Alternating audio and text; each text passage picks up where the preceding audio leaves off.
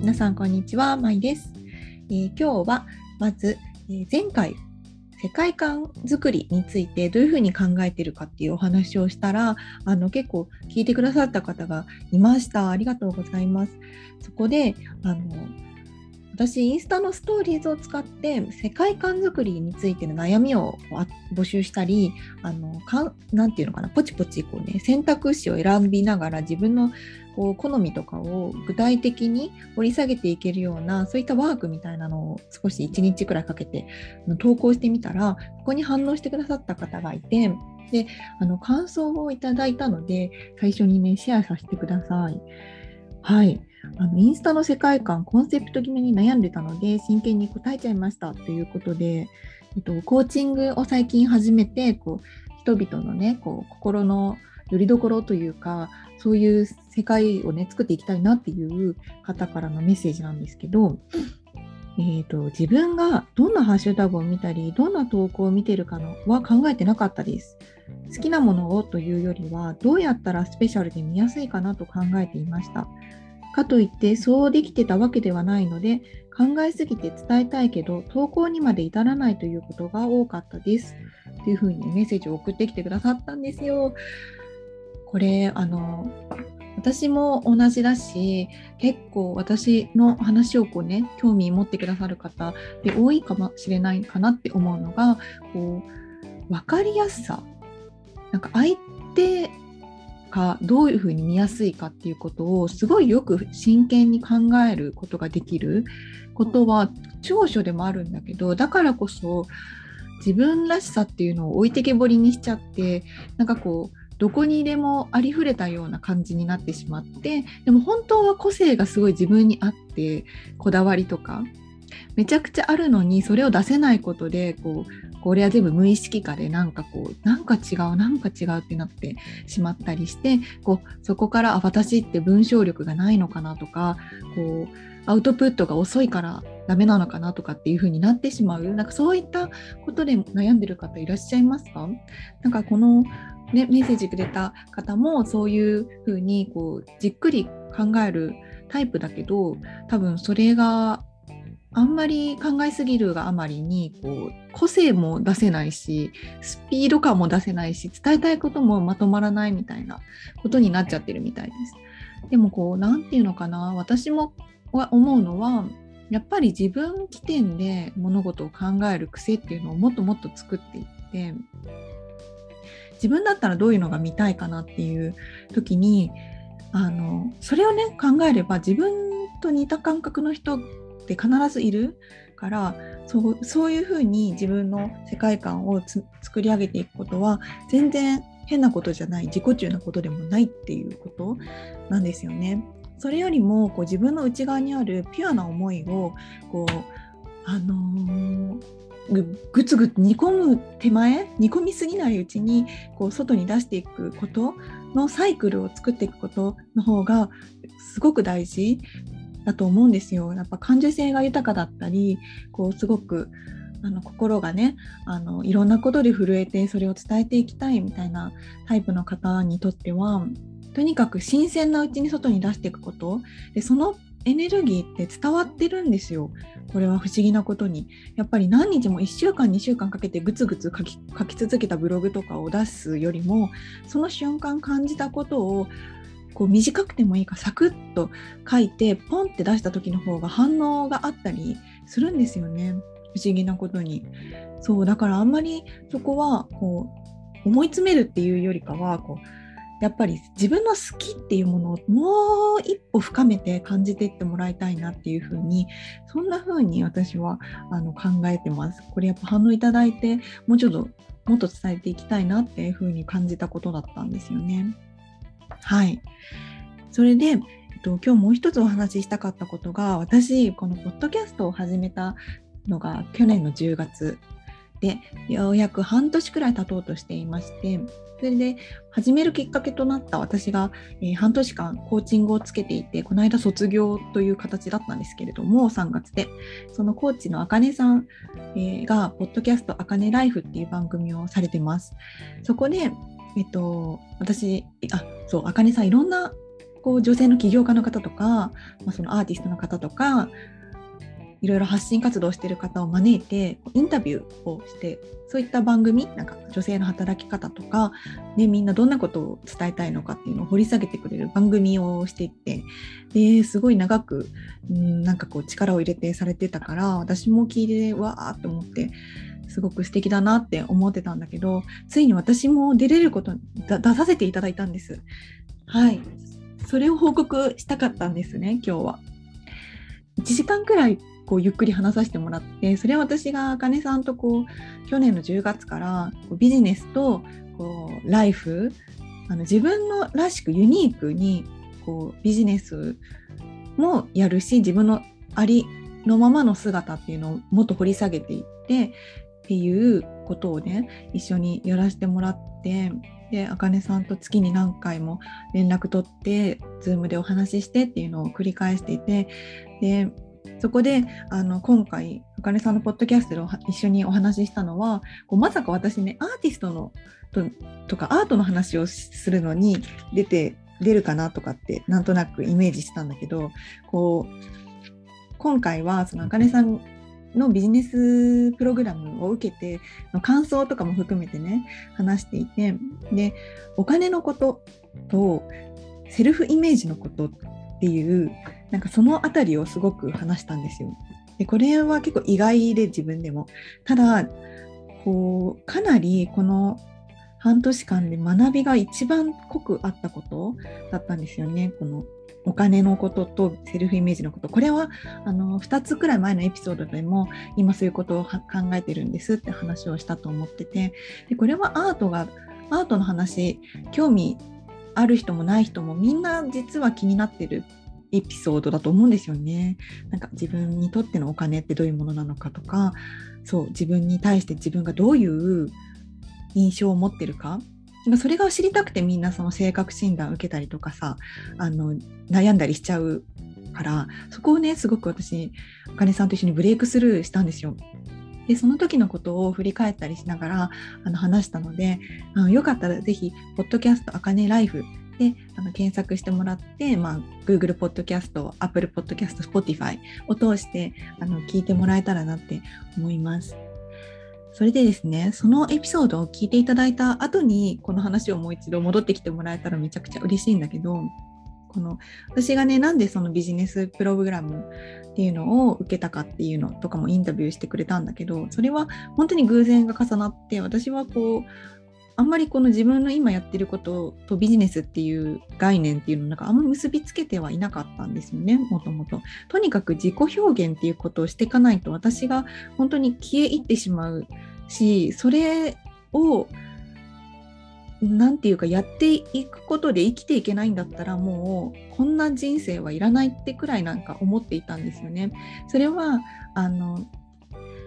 いくつもいろんな資格を取ってみようとか勉強しだしたり、まあ、会社員やったり会社員やりながら転職活動してみたりあとはブログ立ち上げてみたりとかあので派遣の仕事してみたりあとは何もしないでみたりとかね。いろんなことをしていく中で一番そのこのポッドキャストを始めるとった自己紹介のところでもお話ししてたと思うんだけどその絵を描くことがすごい好き。だけどそれでは生活できないっていう思い込みっていうのとどういうふうに折り合いつけるか。もう生活できようができまいがでも大切なことには変わりなくってそれをやらないで何か別のことでっていうのをやってもやってもやっぱり心の中が全然潤わなかったんですよね。そうだから目先のこうお金も大事だし人からどう思われるかとか家族に心配かけないとかも大事なんだけどでもどう考えても私の人生ではその絵を描くことが好きでそれをメインとか軸にしていくことを挑戦しないで諦めるっていうのはやっぱりんなんか違うのかなっていうのをうすうすここれもねゆっくり休んだ中でどやっぱ浮かんできたことだったんですよね。だからこうそのタイミングで私もいろんな人の話が聞いてみたいとか思ってこうワークショップとか無料のものを探したりして参加してった時にそのあかねさんの表現に出会ってなんかこう私の思ってたことを代弁してくれる人がいるんだしかも同い年でって感動しでそこからこうこねなんだろうあの連絡を取ったらあのビジネスプログラムっていうのを受けてみませんかって言ってくれたの。そのことのね背景については是非あかねさんとの対談を聞いてほしいんだけどそれでね私そのビジネスを始めたいからプログラムを受けたっていうことの裏テーマっていうのがあったんですよ。これはあかねさんにも正直話してないことだからあの本当の本当に裏テーマだったんですこの半年間どういう意識でいたかっていうの。そのことをねちょっと今日リスナーさんの皆さんと共有していきたいなって思っております。はい。私ね裏テーマとして2つあったんです。この半年間のコーチングを受ける裏テーマ。で1つは人を頼ってみるってことを私に絶対必要なことだから体験したかったってこと。でもう一つは英語とか帰国子女の自分に対するこうコンプレックスとか思い込みっていうのを少しでも軽くしたいなって思ったことこの2つが実は裏テーマにあのあったんです。でこの1つ目のね人を頼るってこと私本当に人に自分の悩みを相談するっていう経験がすごくなくってあのなんで人に相談するのだろうとかって真剣にそれについて悩んでたっていうあの不思議な こうね人なのかもしれないんだけどなんかそういう感じだったんですよね。だからこう自分で心理学に興味を持ったり人はなぜ占いをに行くんだろうかとかいろいろ思ってそこからこうカードリーディングを学んでとかあのいろんなコーチングとかに興味を持ったりとか言語化することに興味を持ったりしてノートを書いたりとかそういうこう展開が広がっていったんですけどただもともと本当にその人にこう深くつながって相談するっていう経験があまりにもなかったからそこをこう自分に欠けてる部分っていうかもうちょっと経験したいなって思ったんですよね。うん、だからこう今回あかねさんと話してすごく話しやすいなって思ったし、うん、なんかこうどんな結果になるかわからないしもしかしたら私半年後まであかねさんに本当の意味で心開けないかもしれないとかって思いながら受けてたんですよそのコーチングを。なんだけどやっぱりね私の内側でそれそこまで思うってことはさ誰かに頼りたい誰かに心開きたいって本音は思ってるってことじゃないですか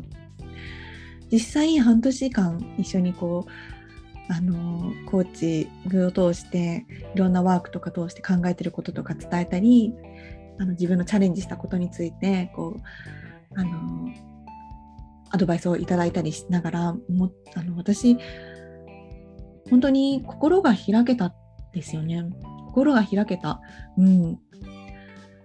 これは聞いてくれてる方でもしかしたらこう友達に心開けないとか、うん、家族にも本音が言えないだから自分で抱え込むから自分で自己解決が上手になっちゃったとかパートナーにあんまり頼れないとかそういうことって全然あると思うんだけどただなんか頼るって決めた？自分で決めてみるっていうのも一つの、うん、やり方かなと思って私別に頼らせてくださいってなんかこうそこをさ中心なんかねそれからそういうふうに言ったわけじゃないじゃない？コーチングっていうのは私もだってこうお願いしてるっていうわけでもありつつ私がこう雇ってるって思ってくれ思ってるっていうかなんか雇ってるっていう風な考え方もあるわけですよねコーチを。あのだからそういった時にこうある程度対等な関係っていうのが保証されてるっていうかそういった中で少しずつ自己開示、うん、なんか自分の本音を言える場を自分で作るためにそういう人を探すっていうのは本当に一つの方法かなっていうふうに思います。なんかそうでもしないとやっぱり身近な人にも本当のことが言えない、うん、っていうのがあったからもしなんかそこで悩んでる方がいたら一つ本当に誰かにコーチングを頼むっていうのは私もね宣伝とかそういうのを抜きで本当に傾聴、うん、自分の話を聞いてくれる人っていうのが定期的に聞いてくれる人がいるってことの大切さは本当に感じました。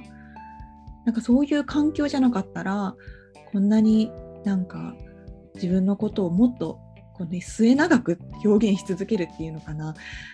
そういう気持ちにはなれなかったかなって思うんですよね。そうだからこうでもう一つ英語とか帰国子女に対するコンプレックスの話。れは私の中で本当に根深くってなかなかね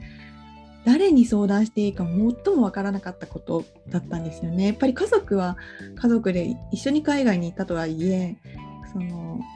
もう親とかだったらにもうね30年近く普通に日本で育ってるからその一時的な出来事なんですよね外国にいた時期っていうのは。私にとってはこのやっぱり7歳までの期間どういうふうに過ごすかっていうのが結構人生に大きく影響するっていうふうにも言われてるんですけどその私も8歳とかだったのであの十分に影響が大きくあったと思います。その自我の自我が芽生えてみたいな言葉を覚えてみたいなところ。でで私の場合なんだけどこうなんだろうな自分がこう海外にいたにもかかわらず英語が喋れないその英語の塾とかにあえて行かなかったっていうのがあるんですよ。これもきっと多分親もねその方がこう気楽にいられるかなとかってわざわざさこう英語できあんたは英語ができるんだからとかって押し付けないためにそういうふうに英語の塾とか行かなかったのか私が行きたくないって言ったのかはもう記憶にないんだけど本当に私もみんなと同じ風にこう小学校でちょっと英語の、ね、先生が来た日とかあって中学からあの ABCDEFG みたいな感じで英語をやり始めたんですよ日本に帰ってきてからは。だけどあのどうしてもコンプレックスがすごくあってでそれがどういうふうにそのコンプレックスが成長していったかっていうとだんだんね私は日本のことを誰よりも知らないから日本語を学ばなきゃとか日本の歴史を勉強しなきゃと思う気持ちが強くなっていってでこう同級生とかこうで海外に留学したいとかって思ったり海外旅行行ってみたいっていうこう純粋に思ってる人に対してすごく斜めな目線を持っちゃってたなんか羨ましいなって思ってたんですよ。そんな純粋な気持ちで海外行きたいって思えるっていいなとか、純粋な気持ちで英語の勉強楽しいって思えていいなって思ってて、それは私が海外っていうこうイメージとか、海外旅行とか、英語の勉強とか、TOEIC とかいうものに触れるたびにできない自分、なんかこう活かせてない自分とか、期待に応えれてない自分っていうのを突きつけられてる感じがしたの。だからそういうことを思ってる人に対していいなみたいに思ってたんですよ。で早く行ってたなんかこう日本が最高だったっていうことに気づけばいいのにとかってそこまで思ってたんですね。それでこうあかねさんを通して私が学んだのは学んだっていうか知りたか感じたかったことあの英語が得意で英語ので喋れるしその海外留学わかんないけどなんかそういう語学も堪能だからあかねさんが。で本当に好きなんですよねきっと英語が。でそういう方とこう真剣なんだろう向き合っていくことに対して実はめちゃくちゃ奥底であの少し怖かったのがありました。もう本当に誰にも言ってないことなんですけど ポッドキャストで初公開しちゃうんだけどこれはすごく自分の中でニュートラルに戻れたんですよねこの半年を通してだって言葉はただの言葉だからでどの言葉を使おうが自分の心地いい言葉を使うことに何の優劣もなくって全部私が自分の経験をベースに思い込みでラベリングしてただけなんですよね。英語を使ってる人を見るとなんかちょっと羨ましすぎて嫉妬みたいな気持ちになるのとかもかといって自分は別に英語が喋れるように努力とかそういう勉強とかはしてないっていうことにもいろいろラベリングがありました。でもそれは別に私の選択であってそうそのそこにね変なこう物語がついくっついてた？私の場合は。そこをニュートラルに戻すことができたんですよね。それぞれみんな好きだからやってる使ってる。でそれで分かりやすかったら何だっていいんだよっていうこと。別にそれでお金稼いでなくても英語でね。とか帰国子だから英語喋れなかったらダメとか、うん、そういうのない。ないんですよ。興味があったら使えばいいしそっちの方が分かりやすかったらその言葉を使えばいいし。で現にこうこう英語でを使ってわなんだろう。使うことができるともうアクセスできる情報がもう桁違いなんですよね。日本語のもことだけで。こう自分のこととか社会のこととか知りたいことを勉強しようとした時に。そこのブレーキを持ち続ける必要って本当にないんだなっていうことをすごく感じました。だから今では私も全然私のその分からなくても字幕とかもあるし翻訳もあるしそう。だから英語でねこう心理学のこととかその意識のこととかあとはアートのこととかも特にアートとかはやっぱり日本国内の情報だと本当に限りがあるから英語で YouTube とかで検索するともう全然違うんですよね知れることが。インスタグラムのハッシュタグもそうです。英語でを使って知れることの方がもうもう桁違いなんですよ。本当に。でこれを聞いてもしざわざわする人いたらその自分にどんなラベリングとか自分の中でこうあるべきだって思ってることがあるはずだからそれをぜひ言語化してみてください。私もこの話を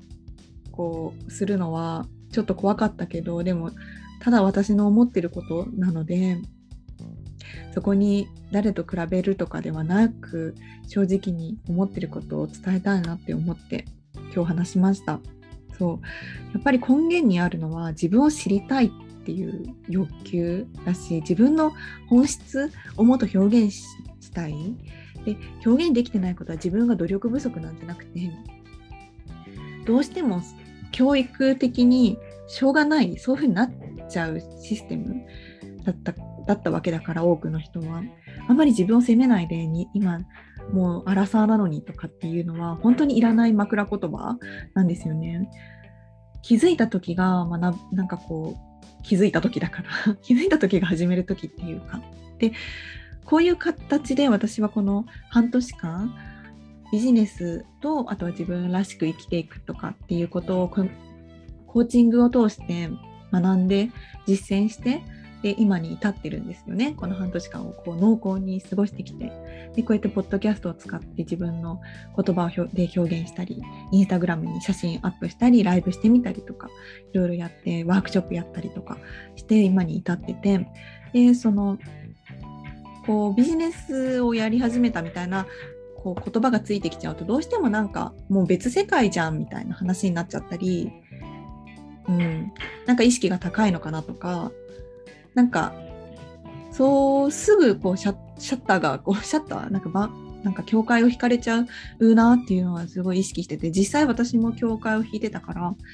まあ、私にはできないとかビジネスなんてとか自分にはこう関係のない世界だけどみたいな風に思ってたのが本当に1年前はそうだったんですけどでさらにこう自分のコーチングってただそのビジネスをガツガツ教わるっていう場じゃなくって自分がどういうふうに使いたいかで使うことができるっていうのをなんかどの立場でっていうのかちょっとわからないんだけど言いたいんですよね。人を頼るきっかけとして使ってもよくて私みたいにこうでじゃあどの人にお願いするかって時にどうやっぱ自分のコンプレックスとかモヤモヤすることっていうのは何かしら自分にが本当にやりたいことの表れだったりするからそれをやってる人と話すことですごく気づきが得るんですよね。それが自分がちょっと辛い日があってもこうやって英語を使って自己表現してる人とこう直接お話をしていくことであなんか私ってこんなに自分のことダメだってわざわざ思おうとしてたけど全然関係ないんだって気づけること、うん、があったからそういうふうに自分がどういうどんなことを感じるんだろうっていうことを体験しに飛び込んでいくっていうのは大丈夫なこと大丈夫なことっていうかそう思いました。実際の体験談でしか今は私はお伝えできないけどそんな風に思ってます。だからこのアートを通して自己表現していくっていうののあの別軸としてやっぱり自分を知るっていうのは絶対必須。自分の好きを知る自分のやりたいことを知る。そのためには自分が何をやりたくないのかとか自分にどんなこうしなきゃああしなきゃこう私はダメだとかねそういうのをくっつけてるかってことを一つ一つ解きほぐしていく。でそれは本当に一人でやらなくてよくって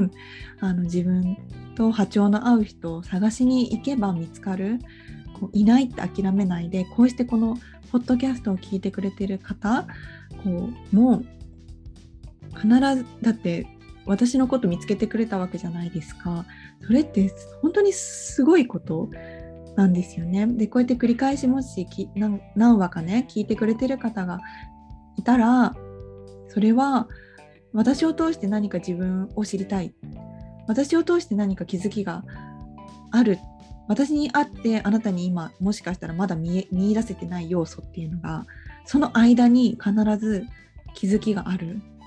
本当に自分がどっかにあるヒントがっていうふうに思ってもらいたいと思います。はいそういう感じでちょっとコーチングっぽい要素も含めた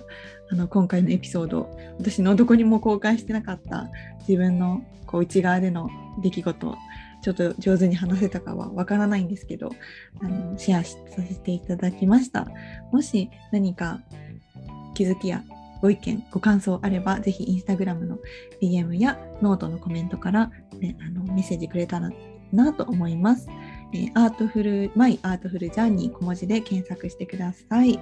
で、アートレッスンも2時間のカラーボトルセッションと、え世界観コンサルと水彩画の水彩絵の具で抽象画の描き方で感情を解放してどうやって自分らしくこうね思い込みから解放されるかっていうコーチング要素も含めたもうめちゃ盛りだくさんのワークショップレッスンを、えー、やってますのでゴールデンウィークにもしあのお時間がある方で何か挑戦したいなんか旅行に行くのも違うなんかセミナーに行くのも違うもっと実践したいっていう方にぜひ受けてほしいなって思ってます。そちらはぜひ、えーと、インスタからチェックしてほしいなって思います。では、最後まで聞いてくださった方、本当にありがとうございます。また次のエピソードでお会いしましょう。バイバーイ。